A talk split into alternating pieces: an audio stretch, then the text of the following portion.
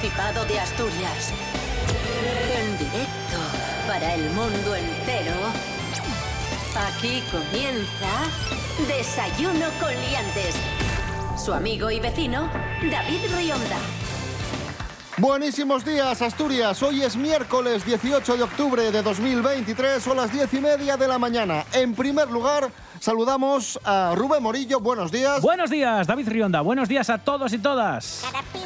Y a través del hilo telefónico, hoy está con nosotros el monologuista gijonés e influencers, porque ya es influencers. Fran Estrada, buenos días. buenos días, estoy influenciando aquí ahora a la gente. Estoy diciendo, vete a tomar un café así que poco me va. Eres influencer. Está, nada, está Paula Echevarría y después tú. Eh, efectivamente, sí, hay como 50.000 más y después otros 20.000 y luego ya hay 10.000 y ya, ya, voy yo. Pues ya, estamos cayendo bastantes puestos, ¿eh? bueno, Fran, hoy te pillamos trabajando. Sí, ah, por cierto, recordarme que mañana tengo que llevar el coche al taller. No dais una noticia importante. Vale, vale. Sí, ah, eh, durante, el, durante el programa recordármelo, por favor. vale, vale. ¿Que te acuerdes tú? Sí. No, no, es, importante esto. sí, es importante. Sí, Desayuno con liantes, ay, lere, lere, lere. Desayuno con liantes, ay, lere, lere, lere. Desayuno con liantes, ay, lere, lere, lere.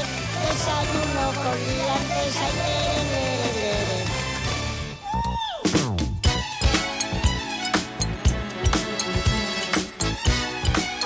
Fran, por cierto, que tienes que llevar el coche al taller. Ah, no, pero recuérdamelo un poco más tarde. Ah, vale, vale. Venga. Bueno, comenzamos. Eh, tenemos los resultados de un estudio de Randstad.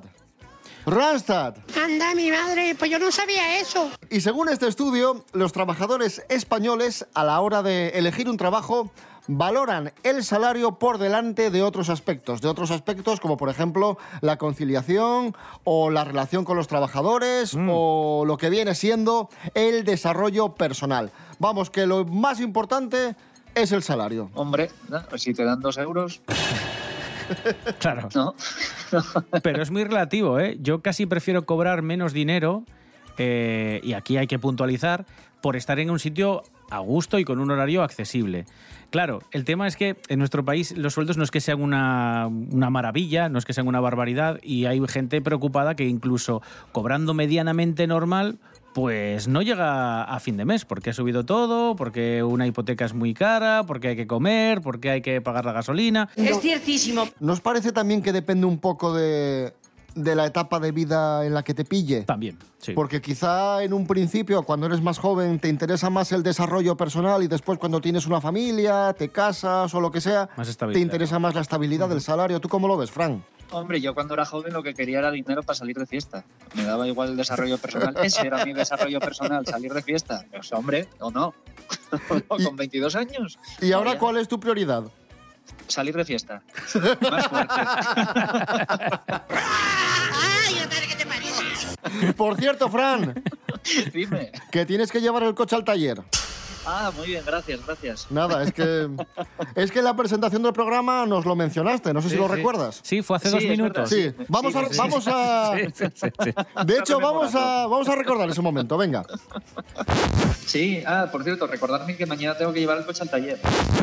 Qué programa absurdo este.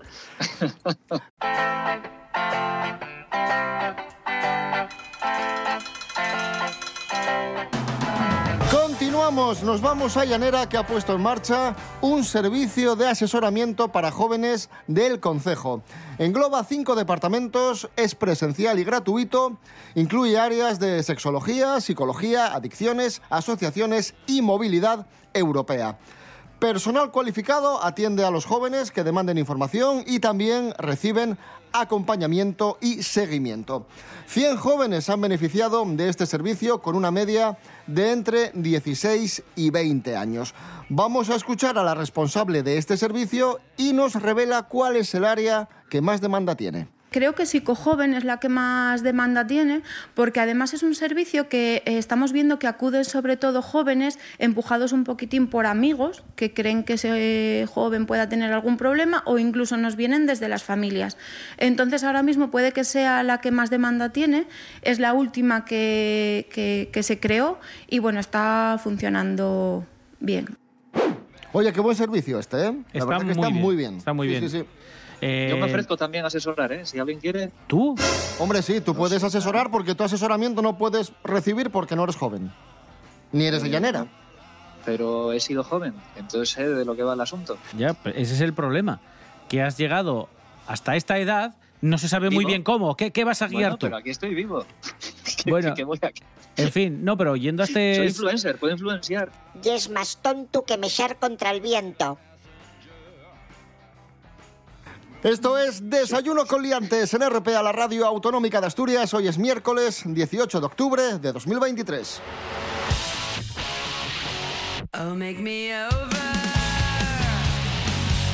Estamos en la semana de los premios Princesa de Asturias Sí. y hay un montón de actos previos a la ceremonia de entrega de los premios que será este viernes. ¿Qué tenemos por ahí, Rubén Morillo? Bueno, hoy pasa prácticamente todo por el Hotel de la Reconquista de Oviedo, porque hoy llegan muchísimos de los premiados. Por ejemplo, llega Rosalía Brocolo, María Ordine, llega también eh, Martin. Bueno, Martin Cooper lleva aquí unos días, pero hoy va a hacer, por ejemplo, una visita a un centro educativo, en concreto al de la Fresneda. Pero también van a estar Bonnie Basser, Peter Greenberg. Y lo más importante para mucha gente del día de hoy es. El recibimiento oficial de Meryl Streep, que como digo también se va a dar en el Hotel de la Reconquista, donde llegan todos los premiados. Va a ser a partir de las 11 menos 10 de la mañana. Y bueno, eh, la premio Princesa de Asturias Nada, en, de las en un- Artes. en unos minutos. En un ratín va a estar allí pues recibiendo a todos los medios. Es la primera llegada, podemos decir así, mediática. Luego ya sabéis que vamos a tener charlas, va a haber simposios, va a haber presentación de las exposiciones en las que aparece, reflejada parte de su trayectoria. En fin, ya lo iremos desgranando. Y por cierto, si queréis seguir viendo las eh, exposiciones que mencionamos estos días atrás, se pueden seguir viendo en la fábrica de armas de la Vega de Oviedo, en horario apertura eh, habitual, que es de 4 hasta el cierre, que suele ser sobre las 9 o 10 de la noche, dependiendo del día. Ya sabéis que tenéis estas exposiciones que podéis visitar de forma completamente gratuita. Para el resto de eventos, esto que mencionábamos, reuniones con expertos, por ejemplo, en la Facultad de Biología con Bonnie Elbaser y Peter Greenberg, o por ejemplo la visita de Martin Cooper al centro educativo, hay que pedir, como ya os dijimos en días pasados, invitación y las podéis pedir en la página web de la Fundación Premios Princesa, que es fpa.es. Pero rápido que vuelan, ¿eh? Vuelan, vuelan. Vuelan. Las 2.000 para la entrevista con ¿Eh? Meryl Streep y Antonio Banderas, vamos. Vo- volaron. Hay gente que piensa que ni, ni siquiera salieron a- a- a- a- en la página web. Dice, no, no, es que no hubo tiempo. No hubo tiempo. Bueno, normal. Es como cuando actúa Fran Estrada. Dice Fran Estrada entradas y ¡pum! Se Y se agotan. agotan a Sí, los sí, dos sí. minutos. Ni Juan Dávila ni Cristo que lo fundó. Yo, vamos, agoto, agoto teatros. Para hacer humor, lo primero es tener gracia.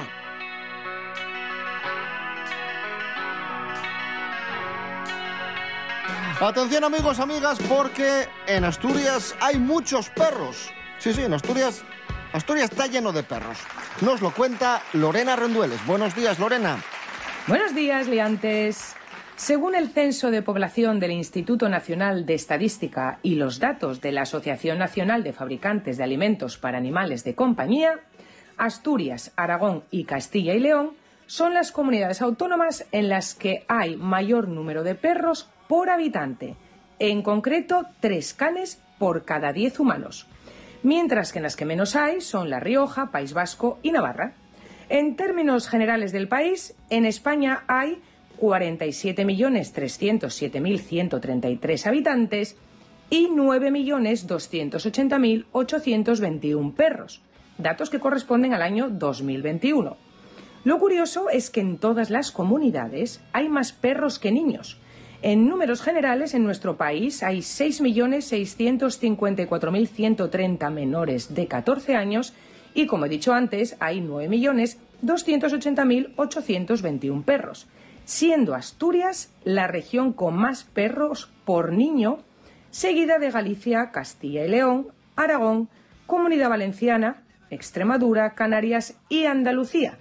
Esta última es la comunidad que acumula el 21% de todos los perros que hay en España. Conclusión, que cada vez hay más personas que anteponen tener una mascota de compañía antes que un hijo. Hasta la próxima, liantes. Gracias, Lorena Rendueles. Y ahora un poco de música, música divertida, música asturiana. Nuestros amigos Alberto Rodríguez, Chus Naves y compañía, los Blues Probes, La Piragua.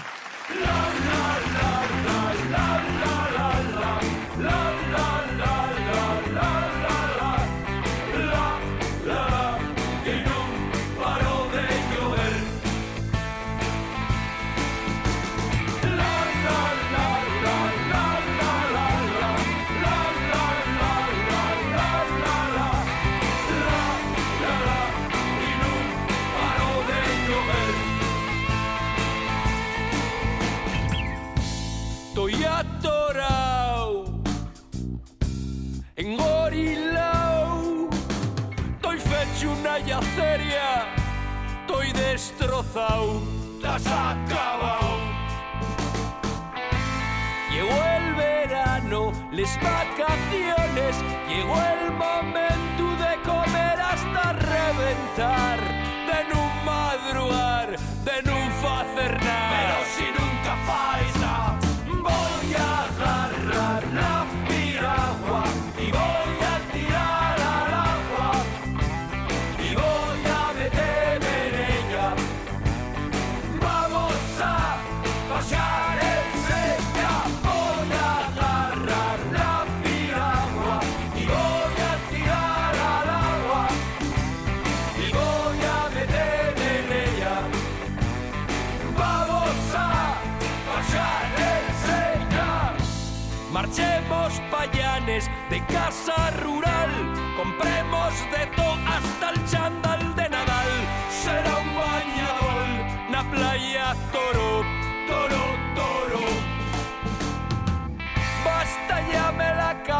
que pesada mi mujer, dice ir pa' la bañeta, hay que se joder. Hay que se joder. Que pare de llover.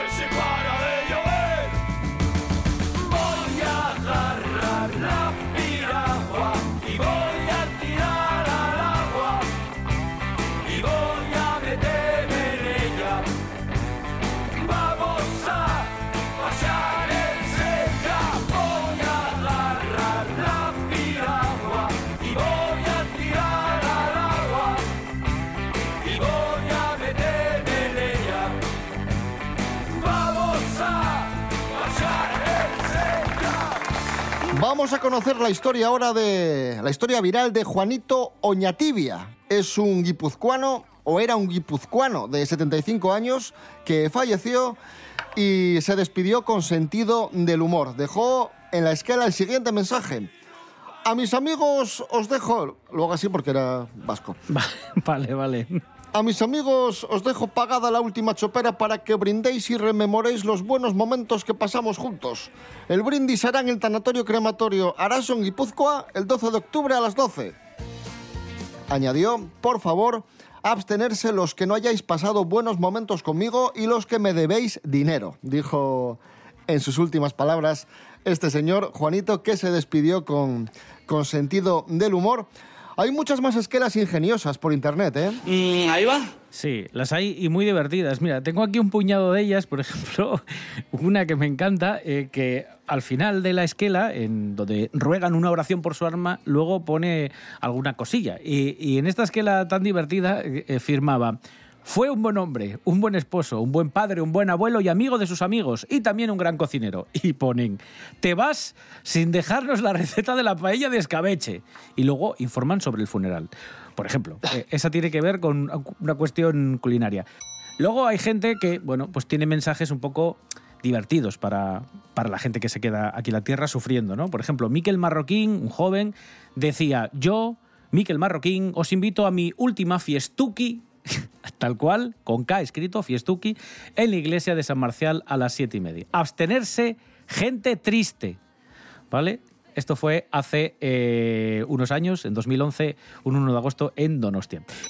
Y luego dos que me encantan, la de Justiniano Álvarez Montero, que falleció en 2008, hombre digno donde los haya, rezaba la esquela, sus hijos, sus nietos y amigos, en reconocimiento de su vida, bueno, pues dice que con la pena apunta la esquela, eh, nos dejó el 23 de febrero con la pena de no poder ejercer el derecho democrático al voto el 9 de marzo a José Luis Rodríguez Zapatero.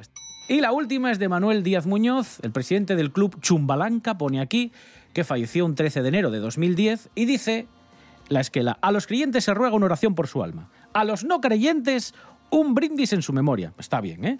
Y dice, desde muy joven tuvo ideas innovadoras, favoreció a muchos proporcionándoles trabajo y ayudando cuando pudo. Hizo feliz a mucha gente hasta que la vida lo venció, cosa que puede ocurrirle a cualquiera, está bien, que haga esta advertencia a la esquela, sus amigos del alma, los chumbalacas y afines, así como demás seres que lo querían, le enviamos el último mensaje. Y el último mensaje es, Manolo, no nos esperes levantado, ya iremos llegando, tú a tu aire. Me parece maravilloso. Me parece maravilloso.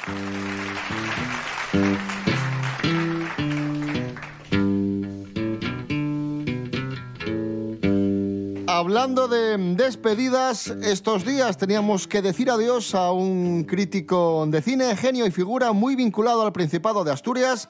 Nos ha dejado el gran Carlos Pumares, noticia que nos trae María Álvarez. Buenos días, María. Pues tristemente estáis en lo cierto. El perfil del comunicador en la red social Twitter publicaba la triste noticia. Descansa en paz, el más grande de los grandes del cine en España. Siempre fue y desde hoy será polvo de estrellas. Señalaba el mensaje haciendo referencia al título del mítico título que presentó el periodista en los años 80. Su carrera ha sido recordada por numerosos compañeros y por aquellos nombres anónimos que le recuerdan precisamente su trayectoria televisiva y radiofónica por su labor como crítico literario, como actor y también como escritor con libros como Un matrimonio perfecto y Tan cerca, tan lejos. Nació Pumares en Portugalete, en el País Vasco, y aunque era licenciado en ciencias físicas, su trayectoria profesional le llevó al mundo de la comunicación. En la década de los 70 escribió guiones cinematográficos de películas como La Casa de las Chivas, Separación matrimonial, Una mujer prohibida, El extraño amor de los vampiros. También el de la serie de televisión El Hotel de las Mil y Una Estrellas, en el que colaboró con Joaquín Parejo. Su conocimiento del cine le llevó como asesor cinematográfico al programa La Clave, espacio que contaba con la dirección de José Luis Balbín. En los años 80 empezó a presentar en la radio el título también dedicado al cine Polvo de Estrellas, que se llevó luego a la televisión tuvo un espacio en el portal Llamado El Monolito de Pumares, en el que respondía a las preguntas de los internautas acerca del cine. Estuvo activo hasta el verano de 2004. Se unió al equipo de Javier Sardá en Crónicas Marcianas como tertuliano y estuvo en antena hasta la desaparición del formato en 2005. Bueno, pues ahí lo teníais chicos. El crítico de cine Carlos Pumares muere a los 80 años. Descansa en paz este gran comunicador, actor y escritor, presentador del programa Polvo de Estrellas en los 80 y a quien también recordaremos por su colaboración en Crónicas Marcianas. Adiós chicos. Gracias María Álvarez. Pues ahí está la despedida a Carlos eh, Pumares que nos regaló momentos eh, maravillosos y muy divertidos porque este señor tenía un carácter Sí, sí. Era genial. muy, muy particular. Por ejemplo, ¿qué tenemos por ahí? Es que mola porque lo, lo que esperabas era la crítica, porque no ponía bien ni películas ni series. Lo divertido era cuando las ponía a caer de un burro.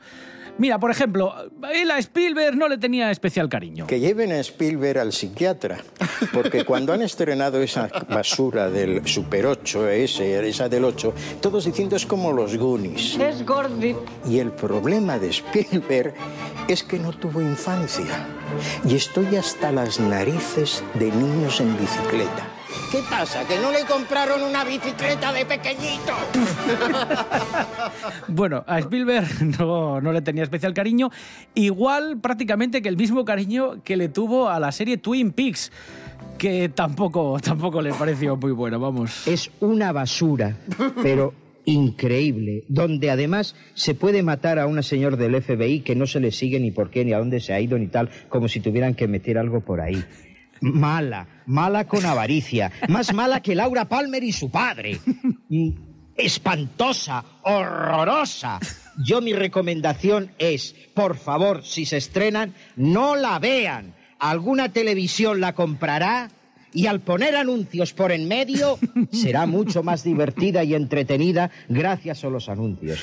Bueno, era tan divertida estas críticas que, que hacía Pumares que, eh, bueno, servían para prácticamente todo. Incluso dio el salto a la televisión para comentar no solo películas o criticarlas, sino ya cuestiones tan mundanas como eh, la tortilla. ¿Tiene que ser con cebolla o sin cebolla? Lo que están haciendo con la tortilla de patata no es, no es tolerable. ¿Pero por qué? A ver, Vamos ¿por a qué? ver. Cuenta por qué. A la tortilla se le puede echar guisantes, cebolla, lo que quieran, pero la tortilla de patatas es patata y huevo. La cebolla nace después de la guerra civil porque no hay huevo para que dé jugo. Vale, bien. Lo pongan en un anuncio. Nanas de la cebolla. Pero, ¿qué digo? Si está buenísima con cebolla. Y con jamón de jabugo. ¿Por qué no le echan jamón de jabugo?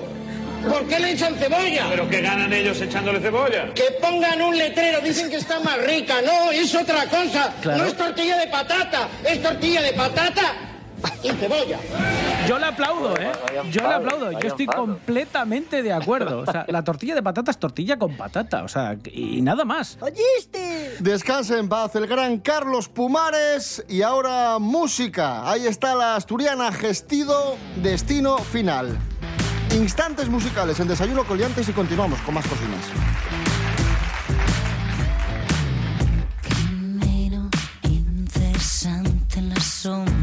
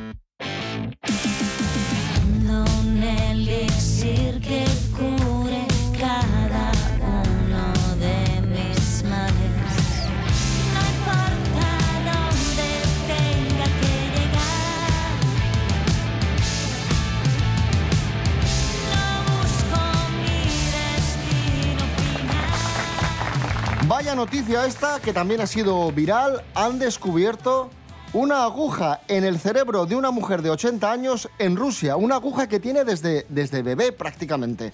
Noticia que nos ha dejado de piedra. Natalí García, buenos días. Buenísimos días liantes. Y es que una aguja de 3 centímetros de largo ha sido encontrada en el cerebro de una mujer de 80 años en Rusia, según han detallado los sanitarios de la región de Sajalín este lunes. El Ministerio de Salud de este territorio compartió una publicación en Telegram en la que explican que los radiólogos habían dado con el objeto en una radiografía. Un caso muy similar al que ocurrió hace varios años cuando le encontraron a un soldado afgano un explosivo en la cabeza. No han trascendido más detalles sobre cuándo se ha producido este descubrimiento más allá de que ha sido este año. El ministerio dio con la aguja en el lóbulo parietal izquierdo de la mujer anónima. Las autoridades han señalado que la aguja había estado alojada en su cerebro desde su nacimiento y los médicos opinan que sus padres trataron de matarla en su infancia. Es que la verdad que era bastante frecuente que en tiempos de guerra y hambruna algunos padres desesperados introdujeran, madre mía, una aguja en un punto blando de la cabeza del recién nacido, conocido como la fontanela, donde los huesos del cráneo aún no se habían fusionado.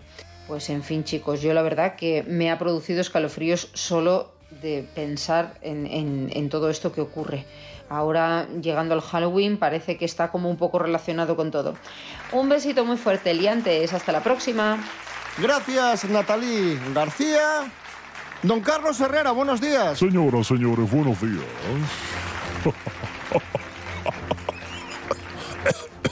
Me alegro. Noticia que también ha sido viral, reacción viral en TikTok, una española que prueba el jamón serrano que ha comprado en Estados Unidos, concretamente en Nueva York, compra jamón serrano y esto es lo que se encuentra. Escuchamos. Una porquería, seguro. Jamón serrano. Voy a probar ahora mismo para reaccionar al sabor con vosotros, a ver si se sabe o simplemente es como que lo aparenta y ya está. ¿Sabía mortadela o algo así? Esto no es jamón. Mortadela. Hombre, ¿Sabe a, sabe- sabe a mortadela? es que normal, les engañan, ¿eh? les engañan, no saben lo que es el producto base primigenio bueno y hacen una cosa rarísima que parece una loncha de jamón, pero que tiene un sabor asqueroso. Tenemos ahora una sorpresa y es que Carlos Herrera ha compuesto e interpretado una canción dedicada al jamón que lleva por título Jamón, jamón. Jamón, jamón. Que es una versión de Sabor, sabor de Rosario. Jamón, jamón, Jamón, jamón. se llama. ¿Qué le parece si la escuchamos? Me parece estupendo, para algo la he estado grabando con mi amigo Carlos Baute ¿eh? y José Manuel Soto en el estudio. Vamos a escucharla. Jamón, jamón, Carlos Herrera.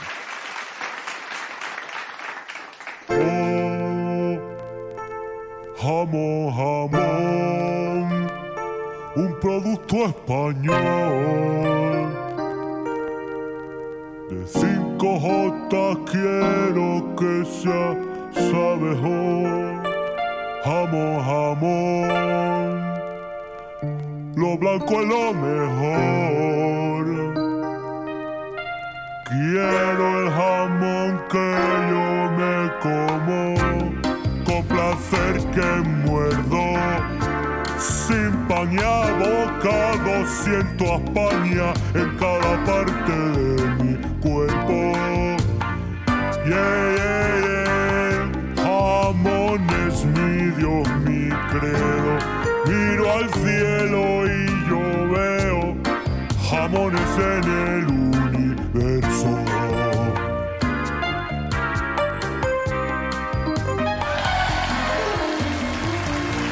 Bueno, pues muy bonita. Enhorabuena, don Carlos. Gracias. Hola. Gracias por, por esta canción. Éxito del invierno.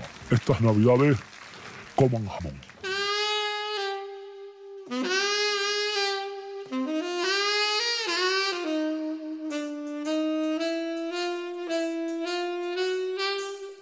Y no hay marcha en Nueva York y los jamones son de York. Cantaba Mecano, canción con la que nos vamos.